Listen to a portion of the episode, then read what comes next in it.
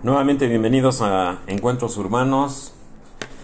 Pues hoy encontré este estupendo artículo de Ángel Vargas que se titula El Museo Sumaya festeja 28 años con un acercamiento a la vida y obra del arquitecto Pedro Ramírez Vázquez.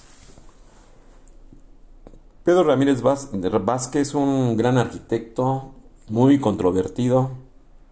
En su momento yo lo recuerdo muy controvertido, tenía muchos detractores, se decía que era el consentido del presidente en turno, como así lo había sido también el caso del arquitecto Mario Pani, eh, el otro arquitecto Francisco Artigas, pues todos de alguna forma tenían una muy buena relación con el, con el presidente en turno se decía que realmente él no era tan bueno y una serie de muy controvertido el señor el señor Pedro Ramírez Vázquez ¿eh?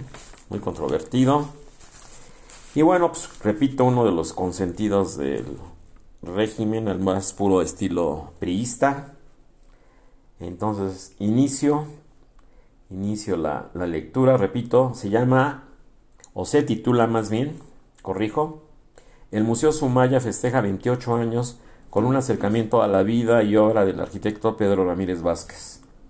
Escrito por Ángel Vargas. Dice así, el Museo Sumaya, Fundación Carlos Slim, celebra 28 años con una magna exposición dedicada al arquitecto Pedro Ramírez Vázquez, 1919-2013, quien en su obra logró redimensionar el rostro moderno de México repito, de la mano de los, de los políticos. Obviamente de, era, era, uno de los grandes consentidos del presidente en turno. A él le tocó, pues yo creo que desde López Mateos, eh, Gustavo Díaz Ordaz, él fue el artífice de todo el diseño de la, de la gráfica de la Olimpiada Cultural del México 68. Y ya posteriormente, pues se siguió con el presidente Echeverría y, y todos los demás, ¿no? José López Portillo, todos ellos. A él se deben edificaciones como los museos como el Museo Nacional de aquí está mal.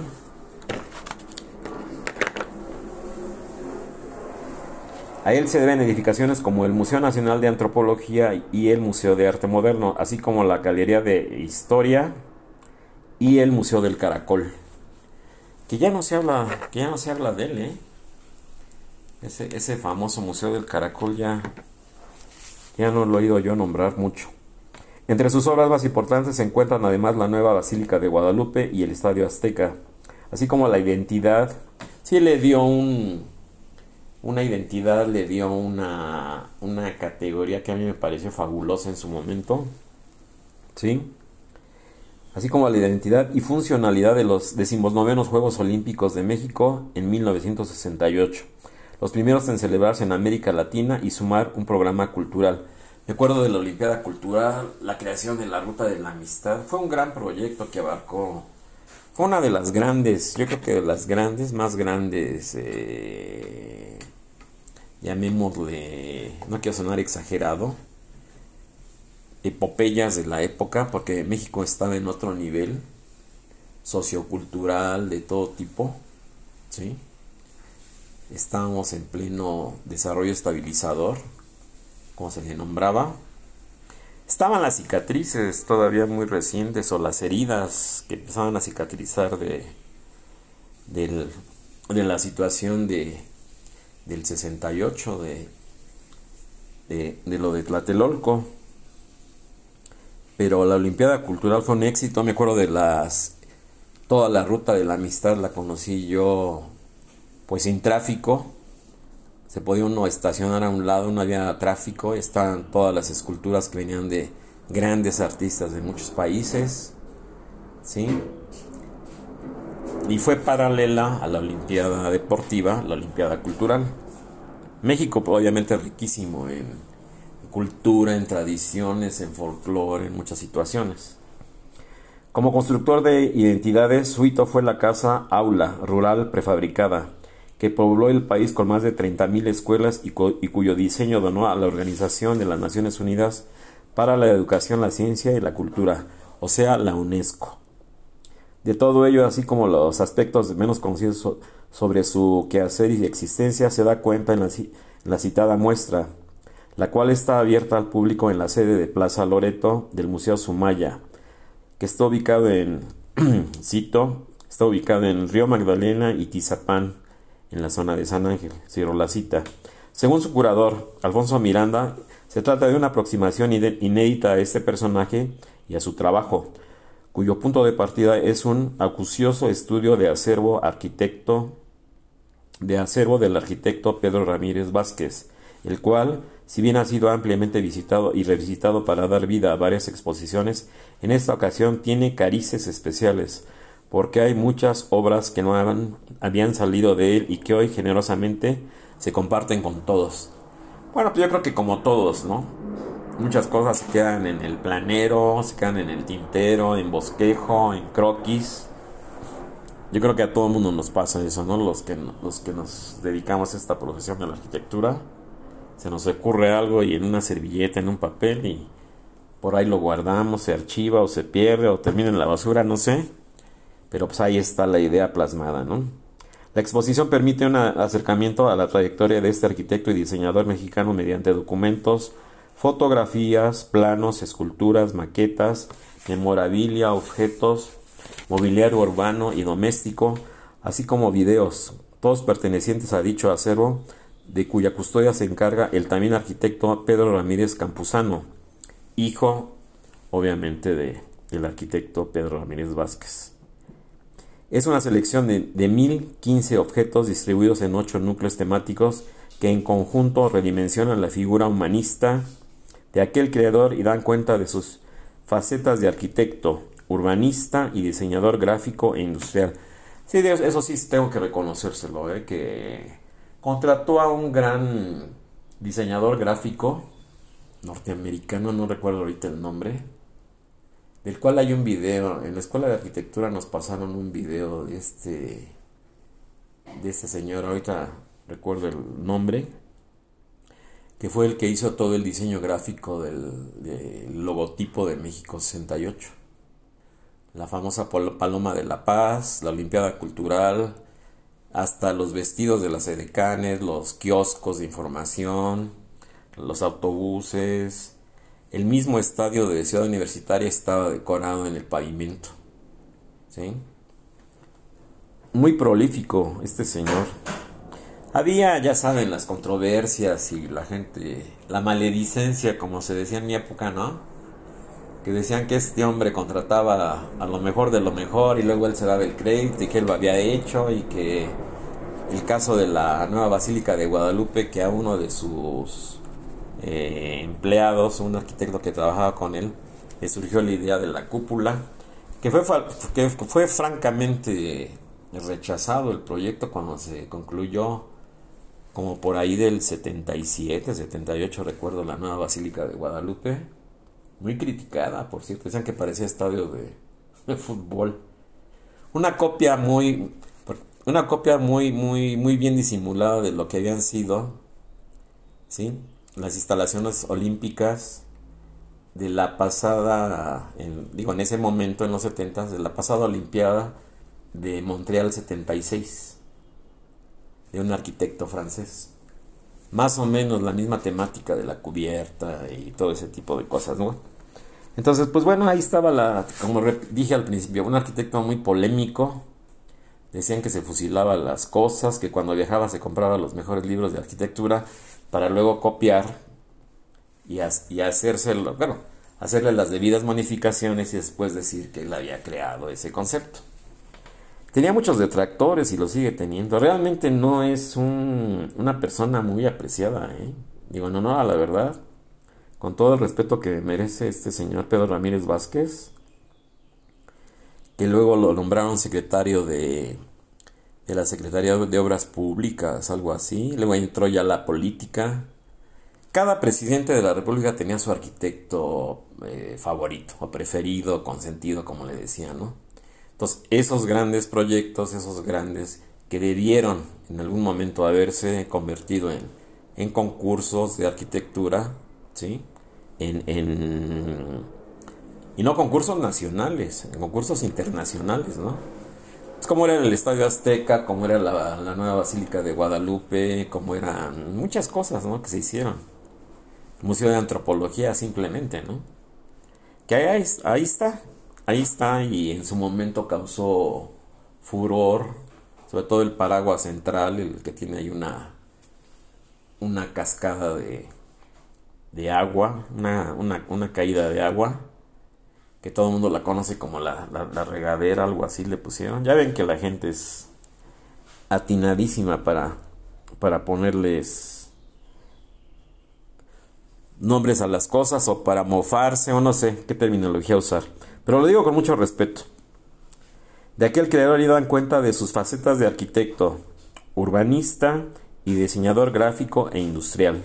Bueno, aquí faltó político. Faltó político porque fue parte del gabinete de... Fue, parte del gabinete de, no recuerdo si de Luis Echeverría o de José López Portillo. Fue secretario de Obras Públicas, Pedro Ramírez Vázquez.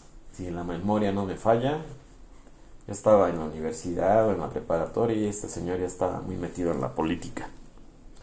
El arquitecto con un profundo, un arquitecto con una profunda visión social no edificó espacios respecto a la escala humana en cuanto a su dimensión física, sino a la escala de la dignidad humana. Ah, caray. Pues bueno, aquí dice eso, no lo digo yo. De acuerdo con Alfonso Miranda, también director general del Museo Sumaya, esta es una magnífica oportunidad no solo para reconocernos en el pasado y vernos en el presente, sino para alentar proyectos de ese arquitecto que quedaron inconclusos, como la ampliación del Museo de Arte Moderno, para la cual asegura hay planos y hasta un render computarizado.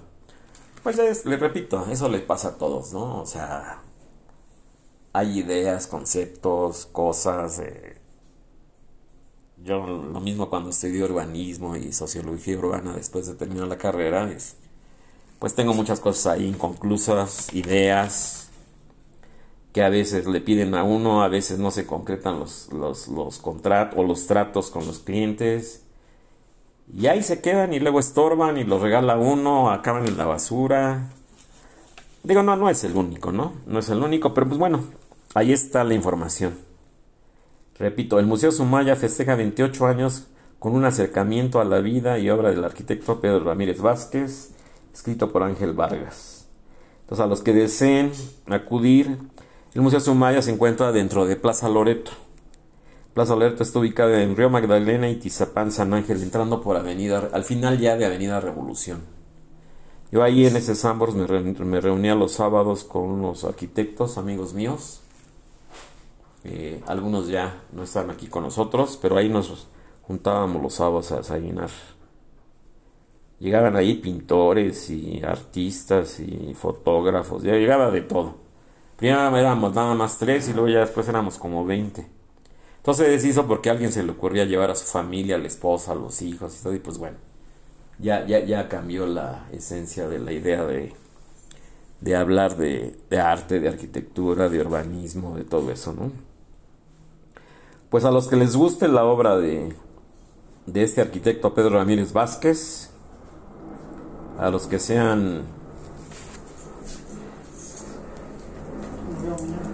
a los que sean este pues sí que les guste su obra que les guste a mí en lo personal me gustó mucho lo de México 68 pero no lo diseñó él repito él contrató a un diseñador gráfico estadounidense de origen inglés y de la Olimpiada Cultural yo tenía la colección de folletos que en el momento no lo, no lo conseguí. En el momento del 68. Lo conseguí después en librerías de viejo, que estaban nuevos, porque hubo un tiraje de millones de ejemplares, donde estaba el proceso de construcción de las obras nuevas. Por ejemplo, del velódromo, del Palacio de los Deportes, de la pista esta de acuática de canotaje, la, la, que se encuentra por allá en el rumbo de Tepepan, allá por Xochimilco, en Periférico Sur. ¿Sí? Creo que es la Virgilio Uribe, algo así se llama. A las demás le pusieron los nombres. la alberca olímpica y, el gimnasio olímpico que está en Churubusco y División del Norte también son obras nuevas. Obviamente se utilizó el Estadio Olímpico de Ciudad Universitaria, se redecoró, se hizo también este... Bueno, el Estadio Azteca ya había sido inaugurado en el 63 o en el 64. Ahí hay un estable un estable que no sé si se vaya a conservar para el próximo mundial de Alexander Calder. Alexander Calder eh, destacó mucho, pero por sus móviles. Hacía móviles y estables. Hay un estable ahí, creo que se llama El Sol. Tiene ahí un círculo rojo, es todo negro, una estructura negra con unos círculos rojos. A mí me gusta, a mí me gusta lo de Alexander Calder, escultor él, arquitecto, escultor, este, digo, porque lo que hace este señor Sebastián es horrendo, ¿eh? con todo respeto para este hombre, que le dieron lo del caballito y le han dado cosas monumentales, híjole. La verdad es que sin comentarios. Entonces, repito, sea, eh, ¿cómo les diré? Se ha dado una situación aquí de de no convocar a concursos nacionales, ya no digamos nacionales, internacionales, ¿no? Para las magnas obras, hemos visto que el último caso del nuevo aeropuerto de la Ciudad de México, el Felipe Ángeles, ya hice una charla sobre el arquitecto este, muy molesto, ¿sí? Que no se le da el crédito, no era lo que él había proyectado lo que se construyó, no se dio a licitación, lo construyeron los elementos del ejército mexicano. Con yo ya lo conozco, ¿eh? con muy buena mano de obra, la verdad es que sí, excelente la mano de obra, excelente. Ya tuve, ya tuve, fui por curiosidad y tenía yo que ir a, recoger ahí unos, unos asuntos de paquetería y me tocó, me, pues no me tocó tráfico, realmente muy rápido el acceso, ¿sí? Fui y vine en menos de hora y media. Y obviamente pues, quise conocer las instalaciones. Entonces, realmente no es, digo, para lo que es, es un edificio funcional. O sea, no, no, no, no hay que caer o caigamos en la situación de que porque sea un edificio utilitario tiene que estar lleno de lujos y cosas y como el proyecto este que le compraron, que le habían rechazado a Norman Foster, que ingenuamente le compran y que necesitaban una membrana ahí Imagínense a menos de 5 kilómetros en línea recta de un volcán activo, el Popocatépetl. Pues estaría lleno de ceniza ahí por todos lados, ¿no? Y es un volcán que sigue activo. Y haciendo exhalaciones, haciendo, haciendo fumarolas.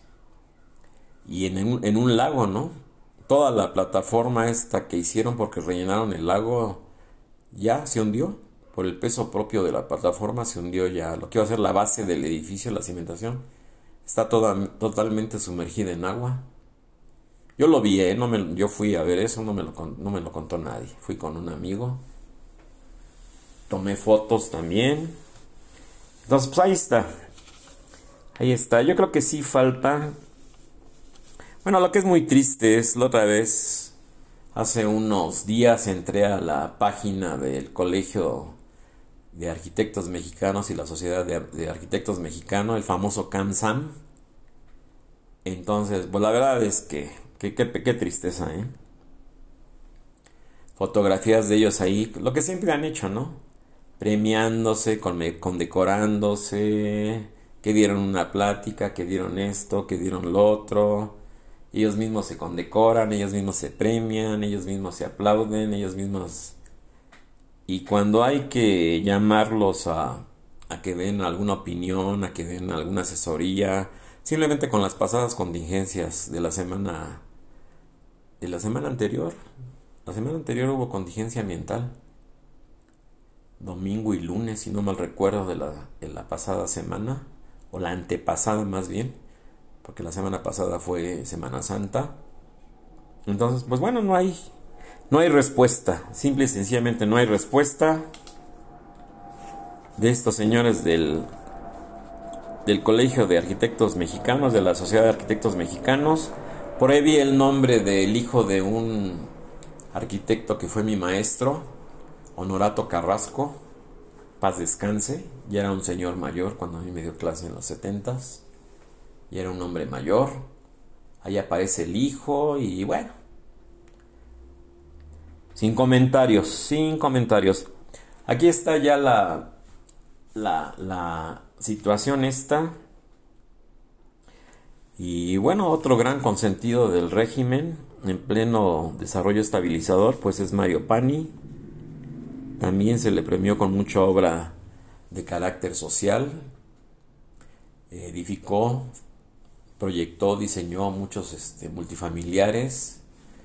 Ciudad Tlatelolco, como se, se le llamó en su momento en principios de los 60 creo que se inaugura en 1964 o 65 complejo este de edificios y viviendas en Tlatelolco, se crea la famosa, la tristemente célebre Plaza de las Tres Culturas, donde está la iglesia de Santiago Tlatelolco. Está ahí los vestigios de una de un templo, de una construcción azteca y obviamente pues la modernidad, ¿no? de del complejo habitacional de así se llamaba una obra de una obra del banco este que tristemente desapareció que era Banobras que era un triángulo. Un triángulo muy punto una torre en forma de triangular que en la parte de arriba iba a tener un reloj con un carillón ahí un campanario no sé qué cosa. Quedó inconcluso todo eso. Entonces pues bueno este así siempre ha sido no Luego vino la época de Legorreta, que tenía familiares con, con Banamex. La época de, de todos, de Agustín Hernández, con el colegio militar, también de Dazos, ¿no? O sea, lo que se dice comúnmente. Yo siento que son proyectos, y, no, y lo digo como una crítica constructiva, no lo digo por escarnio ni por... Yo creo que son proyectos o magnas obras de, de, gran interés nacional, de gran...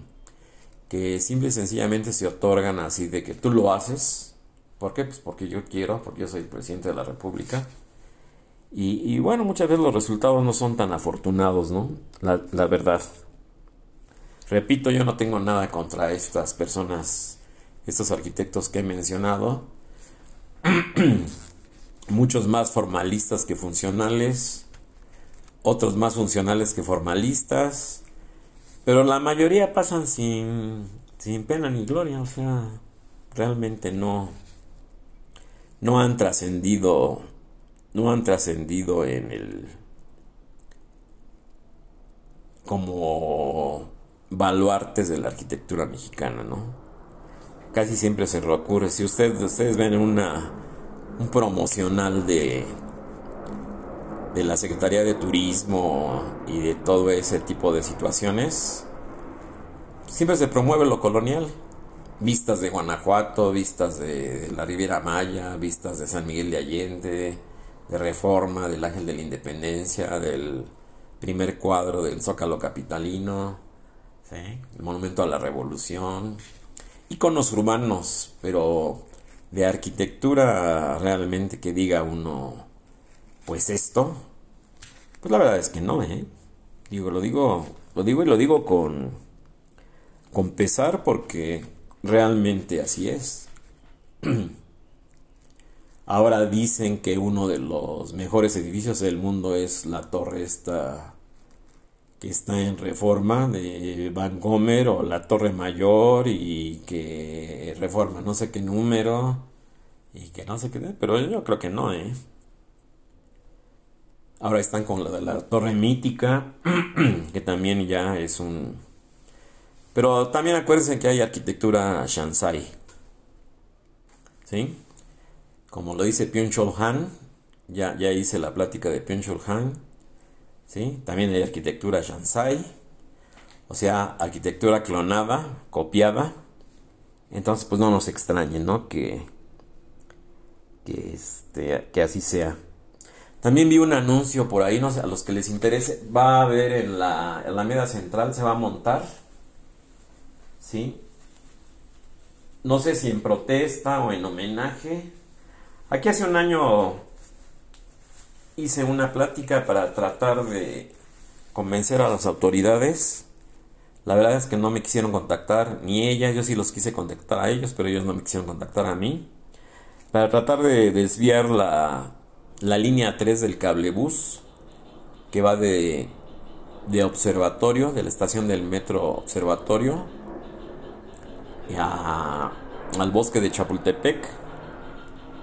Y que, pues la verdad, eh, no respetaba la distancia y todo de la famosa casa de Luis Barragán. ¿Sí? Y la vista maravillosa de la terraza patio terraza que le nombran ahora. Hasta hice unos montajes ahí de, en la terraza con el poste y el cablebús y todo eso. Y lo estuve publicando, pero pues no. La verdad es que no pasó nada. No me hicieron caso. Entonces, ¿qué van a hacer un grupo de personas? No sé si de protesta o no. Van a hacer una reproducción de la terraza de la casa de, de Luis Barragán, allá en Tacubaya, en la zona de Tacubaya. ¿Sí? Y lo van a montar, no sé si escala 1 a 1, a escala natural o a una escala mayor, la verdad es que no sé, no, no dice el, un artículo muy pequeño que leí en una revista y se va a estar exponiendo esta terraza ¿sí? en nada menos que la Alameda Central. No dicen en qué parte, no sé si en la Plaza de la Solidaridad, que está a un lado, ¿sí? Que también ahí fue un concurso fallido.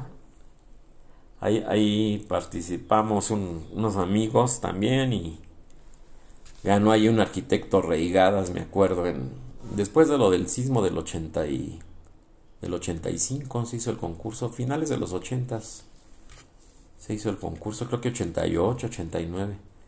La llamada Plaza de la Solidaridad y el museo que alberga el mural que estaba en el Museo del Prado, del cual se trasladó, que se llama Una tarde de domingo en la Alameda de, Diego Rivera. El polémico mural, polémico mural de Diego Rivera, que hizo enojar a, a todo mundo porque puso ahí un anuncio que decía Dios no existe.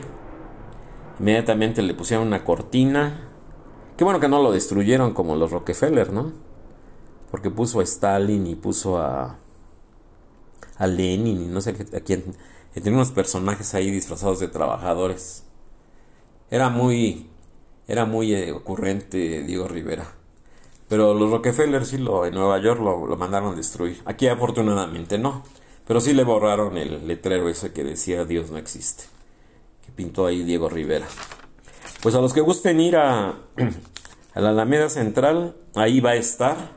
No decía fecha, no decía cuándo, es cosa de que lo investiguen. Yo la verdad es que he estado ocupadísimo. Pero ahí va a estar una reproducción de la terraza. No sé a qué escala. Yo creo que escala natural o más grande porque va a haber mucha afluencia de gente. La terraza yo creo que porque ya perdió la visual, la panorámica con la línea 3 del cablebús. Que simple y sencillamente nunca la quisieron desviar. Yo acudí, ya estaban ahí las bases de los postes que sostienen todo el cableado, ¿sí? Y que energizan el... Pues es un funicular, es un este... Aquí le pusieron cable bus, ¿no? Pero pues es un, es un funicular que va sobre el cable. Repito, va de... Está muy cerca la estación de observatorio de... Fui, fui yo con unos amigos, fuimos caminando entonces está la estación del metro, está la estación del cablebús, sube uno y ahí empieza el trayecto, pasa por toda la zona ahí, donde está la casa de Luis Barragán.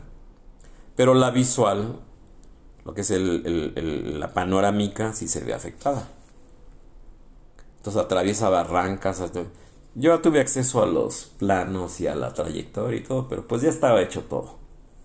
Realmente la, lo que aquí publicamos en Encuentros Urbanos pues realmente no tuvo no tuvo efecto tristemente y pues bueno yo creo que por eso van a hacer eso de hacer una réplica montarla ahí en la Alameda Central, no sé si ahí o en la Plaza de la Solidaridad, ¿sí? que celebra o recuerda más bien a todos los eh, abatidos por este terremoto de, de, septiembre de 1985 en la, en la Ciudad de México. Bueno, pues fue un breve repaso, breve repaso del arquitecto Pedro Ramírez Vázquez, que lo festeja el Museo Sumaya. Y pues bueno, di mi punto de vista. Y pues bueno, es ya cada quien sacará sus propias conclusiones. Pues con esto termino, concluyo. Muchas gracias y hasta el próximo encuentro.